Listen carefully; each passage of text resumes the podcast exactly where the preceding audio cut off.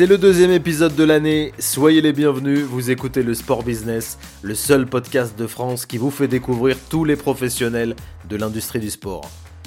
Des parcours de chefs d'entreprise, des idées, des innovations, des marques, des événements, des athlètes qui s'expriment sur la gestion de leur carrière ou leur reconversion, c'est ce que vous retrouverez chaque semaine dans le Sport Business. Pour cet épisode, je reçois Martin Jaglin. Il est le cofondateur de Mon Petit Gazon, un jeu qui compte plus de 4 millions d'utilisateurs en France. Il vous raconte l'histoire de son entreprise, de sa création en 2011 jusqu'à son rachat il y a quelques mois par la Ligue de football professionnel. Pour se développer, le podcast a besoin de vous. Quelle que soit la plateforme sur laquelle vous écoutez cet entretien, pensez à vous abonner. C'est gratuit et cela aide au référencement du podcast. Vous pouvez aussi nous laisser une note, particulièrement sur Spotify et Apple Podcast. Allez-y, cela prend quelques secondes. Et puis si vous voulez me contacter pour devenir partenaire de l'émission ou me proposer un invité, deux solutions sur LinkedIn via mon compte Mathieu Poplimon ou par mail contact at lesportbusiness.com. Bonne écoute à tous et à bientôt. Bonjour Martin. Bonjour. Tu es le deuxième invité du podcast cette année après Benjamin Gauthier de la Basketball Champions League. On parle entrepreneuriat et football avec toi. Alors Martin, première question, tu as dû le faire des dizaines de fois. Si je te demande de présenter MPG en euh, une phrase pour les personnes qui ne connaissent pas encore. C'est le jeu qui va vous faire aimer les lundis matins. Donc, euh, donc il y a du boulot. C'est un jeu de fantasy foot où tu choisis des joueurs de la Ligue 1 et s'il joue bien dans la vraie vie, eh ben, tu vas gagner contre ton ami. Et il n'y a rien à gagner, il n'y a pas de cadeau, il n'y a pas d'argent, il n'y a pas de scooter, il n'y a pas de voyage aux Seychelles. La seule chose à gagner, c'est la fierté d'être meilleur que tes potes ou tes collègues. Cette euh, entreprise, c'est d'abord une histoire de, potes, de copains qui a débuté euh, il y a plus de dix ans maintenant. C'était en 2011, c'est ça? Exactement, en fait, avec Benjamin et, Grégory, mes deux associés, en fait, on s'était connus dans une agence digitale dans laquelle on bossait tous les trois. Et on était tous les trois passionnés de, tech et de foot. Et on a décidé de faire un jeu de fantasy avec nos règles, notre ADN, notre humour. Et c'était un projet perso à la base. Euh, et d'ailleurs, c'est une super façon de lancer un business ou pas. Mais euh, ça nous a coûté un an de, vie sociale, de soirée de week-end à, bosser là-dessus. Mais on a pu sortir un, jeu en continuant à avoir un, taf et un salaire. Et ce jeu a été lancé auprès de nos amis et de nos proches, en fait, tout simplement. Il a grandi par bouche à oreille à une vitesse de croisière assez sympa parce qu'on avait des chiffres, euh, on avait des croissances à trois chiffres chaque année parce que quand on joue à un MPG ou à n'importe quel fantasy game, en fait, on joue avec ses amis. Et donc, il suffit d'une personne qui est euh, embarquée, qui aime bien ce jeu pour qu'elle en parle dans ses apéros, dans ses repas, dans ses, devant la machine à café avec ses, proches. Et, euh, et, la mayonnaise prend vite. Et ça nous a fait croître assez, assez vite, en fait. Ça a commencé en 2011, mais à partir de quand tu t'es consacré à temps plein à cette activité? On a lâché nos boulots à partir de 2016-2017. Donc, même si le jeu a 11 ans, la société, pour nous, dans nos têtes, elle a, elle a, elle a 5-6 ans. Euh, et en fait, on a passé un moment, en fait, on a atteint 200 000 utilisateurs avec un, jeu qu'on faisait le soir et le week-end. Et à ce moment-là, on s'est dit qu'on avait mis le doigt sur quelque chose qui, qui marchait bien parce que les gens qui jouaient à notre jeu disaient qu'ils voyaient le foot complètement différemment depuis qu'ils jouaient à, notre jeu parce qu'avant, ils étaient un peu passifs, ils étaient spectateurs de football euh, devant la télé ou en stade, et qui désormais ils étaient entraîneurs virtuels et qu'ils étaient actifs dans leur passion du foot. Euh, C'était des coachs virtuels qui avaient un impact sur leur équipe virtuelle grâce à des joueurs réels, donc ça fait un peu Inception. Mais en tout cas, leur passion du foot avait été changée grâce à ce jeu, avait, avait été gamifié en quelque sorte. Et à ce moment-là, on s'est dit qu'il fallait qu'on fasse, euh, fasse quelque chose, et donc on a décidé de faire un crowdfunding parce qu'il y a toujours beaucoup de fans ou de gens qui te donnent des conseils, mais pour donner de l'argent, c'est que tu crois vraiment dans le projet. Et donc, on s'est mis, euh, on s'est à l'épreuve de feu du crowdfunding en 2016 et on a collecté 40 000 euros en trois semaines avec des belles rencontres comme, euh, comme Martin Solveig, qui est un gros donateur ou autre. Mais c'est le moment de bascule, de déclic dans notre tête pour dire, OK, on arrête les conneries, on y va à 100%. Et à partir de là, on a recruté euh, une personne, on a lancé une application mobile. Et vu que c'est un usage mobile, en fait, l'usage de MPG a explosé parce que c'est le soir, le week-end, les notifs, etc.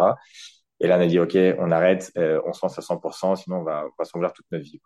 On s'était parlé en 2018, justement, et à cette époque, vous aviez levé un million d'euros auprès de Martin Solveig et Sébastien Bazin.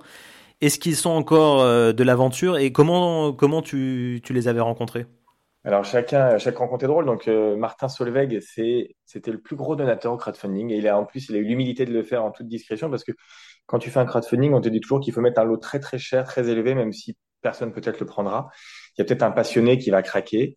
Et on avait proposé contre, je crois, 1500 euros de faire un foot contre les, fondateurs de MPG, aussi simple que ça. il y a quelqu'un qui l'a pris. Il s'avère que quand on a tapé le nom, le nom perso de, Martin Solveig, il s'avère qu'on a trouvé que c'était lui. Et d'ailleurs, on n'a jamais fait ce foot, pour la petite anecdote. Donc ça, c'était pour Martin. Et pour, euh, bah, pour Bazin, en fait, on voulait absolument avoir un président de foot, euh, de, foot français, en fait, dans nos investisseurs pour avoir un, contact avec le, milieu. On a réussi à remonter à Sébastien, avec qui on a eu une entrevue. Alors, ce qui est drôle, c'est qu'il n'avait pas beaucoup de temps à nous consacrer parce que c'est quand même un, boss du CAC 40 de, de Accor. Mais il a dit, ah, si c'est du foot, euh, si c'est du jeu, bah, je vais appeler mon fils. Donc, sans nous prévenir, il a mis en haut-parleur en appelant son, fils Paul, euh, qui, était fan de foot. Et coup de bol, en fait, Paul est un gros, gros fan dans les early adopteurs de notre jeu. Et donc, il a, il a pitché superbement à notre place le jeu. Et directement, Sébastien dit, bah, j'y vais. Voilà. Donc, ça fait pas mal de belles rencontres. Et puis, à côté de ça, on a eu aussi le Family Office euh, à Maury avec Jean-Etienne, qui a cru dans notre projet assez tôt. Et on a réussi, en fait, on voulait pas de, fonds d'investissement à ce stade. On voulait vraiment des, business angels ou, ou, des petits investisseurs. Et avec un million, en fait, on a pu prendre des locaux, avoir une vraie équipe et lancer l'aventure d'un point de vue euh, vraiment société euh, et pro. On est en 2023. Aujourd'hui, MPG, qu'est-ce que c'est en termes de nombre de salariés, de chiffre d'affaires, d'utilisateurs? On avoisine les 2 millions de chiffre d'affaires. On est 18 salariés. Et, et aujourd'hui, en fait, on a, trois plateformes différentes. En fait, on est un acteur du gaming. Euh, donc, il y a mon petit gazon qui est le plus connu, mais il y a aussi mon petit prono qui a fait pas mal de bruit ces, derniers temps. Et le dernier de la famille Mon Petit, c'est mon petit match qui est du live fantasy sur une heure et demie seulement, qui est de plus en vogue pour la génération un peu de zappers qui peuvent pas jouer sur plusieurs semaines à un jeu, mais qui ont besoin de jouer tout de suite. et, euh, et, donc voilà, donc ces trois plateformes ont toutes été numéro un sur l'App Store à un moment. Et on, a, on vient de passer avec après la Coupe du Monde la, barre symbolique des 4 millions d'utilisateurs qui ont un compte chez nous. Euh, et donc, euh, on pense qu'on a la, plus grosse base de fans en basée du, du foot français. On va en parler justement de cette Coupe du Monde, mais une autre actualité un peu récente pour vous, c'est votre rachat par la Ligue de football professionnel. Et pour la petite anecdote, tu avais raconté dans, différentes interviews que l'une des premières, peut-être la seule mise en demeure que vous aviez reçue au, moment du lancement de, Mon Petit Gazon, c'était de la part de la, LFP justement, qui dix ans plus tard vous a, vous a racheté. On avait reçu un petit tacle aussi de l'équipe parce qu'on prenait leurs notes sans leur accord, les notes des joueurs. Ça, ça s'était réglé. Mais effectivement, en fait, euh, sous MPG, en fait, on a connu trois présidences différentes de la Ligue de foot.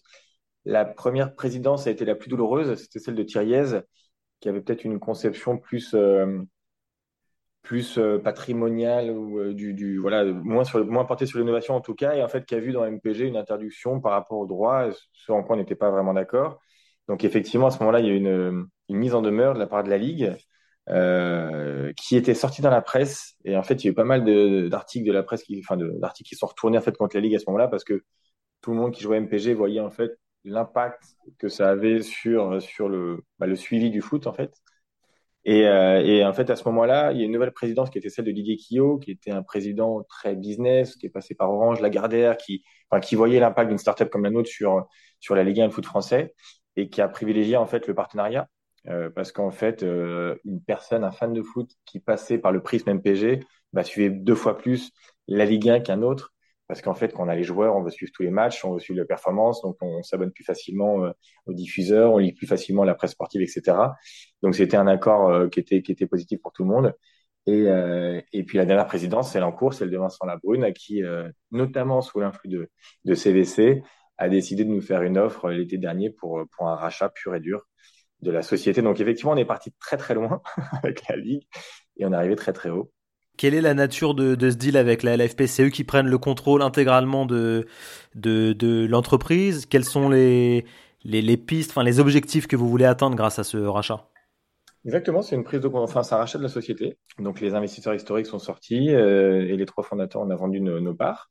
Et en fait, on reste au sein de la Ligue de foot avec des objectifs euh, échelonnés sur plusieurs années, selon ce qu'on va réussir à produire euh, pour MPG et pour tous les projets digitaux de la Ligue. Donc, euh, on est rentré dans, le, dans la maison de, de, la Ligue de foot, et enfin, plus précisément, en fait, de la, la société commerciale qui a été créée euh, avec l'arrivée de CVC. Vous allez pouvoir justement utiliser intégralement les, euh, les logos, les, les, les, images de, de la LFP, c'est ça? On s'était toujours privé de le faire parce qu'on n'avait pas le droit. donc on n'a jamais mis le logo de la Ligue 1, des clubs, on n'a jamais mis les noms officiels, on, a, on s'est toujours restreint, freiné là-dessus. Donc on a réussi à... C'est un mal pour un bien parce que finalement on a réussi à développer un gameplay addictif sans avoir besoin de mettre toutes ces choses-là autour. Et maintenant qu'on les a en plus, bah, c'est la cerise sur le gâteau. Et là, par exemple, on, a pu ajouter, euh, fin décembre, on a pu ajouter des vidéos des buts de tous tes joueurs de ton équipe Montigazon dès le lundi matin.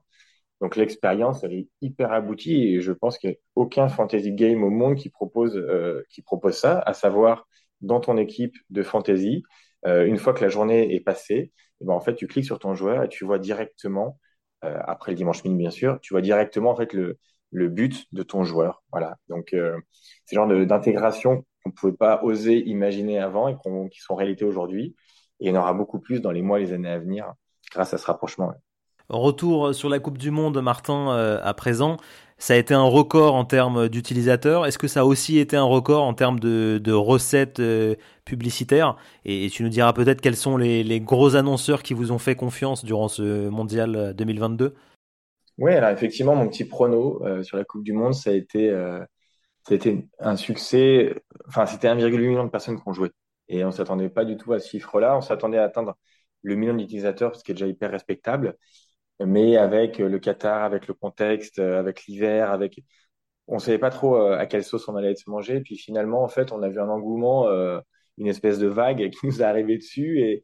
Et, au fond, c'est génial parce que mon petit prono, un peu comme mon petit gazon, ce sont des plateformes qui, qui rapprochent les gens euh, sans le prisme des cadeaux ou, des, ou de l'argent. Les gens jouent vraiment pour s'amuser s'affronter et déconner ensemble. Donc, c'est vraiment un, outil de rassemblement que ce soit au bureau. Il y a plein de gens de ligue au bureau qui se faisaient, que ce soit en famille, que ce soit entre copains. Et, euh, c'est aussi l'un des rares moments où les vrais puristes du foot discutent avec les vrais footix du foot qui n'y connaissent pas grand-chose, mais qui se prennent au jeu et qui mettent 1-0 Cameroun contre le Brésil et qui prennent 400 points et qui énervent tout le monde. Et, c'est ça aussi l'expérience comme petit chrono.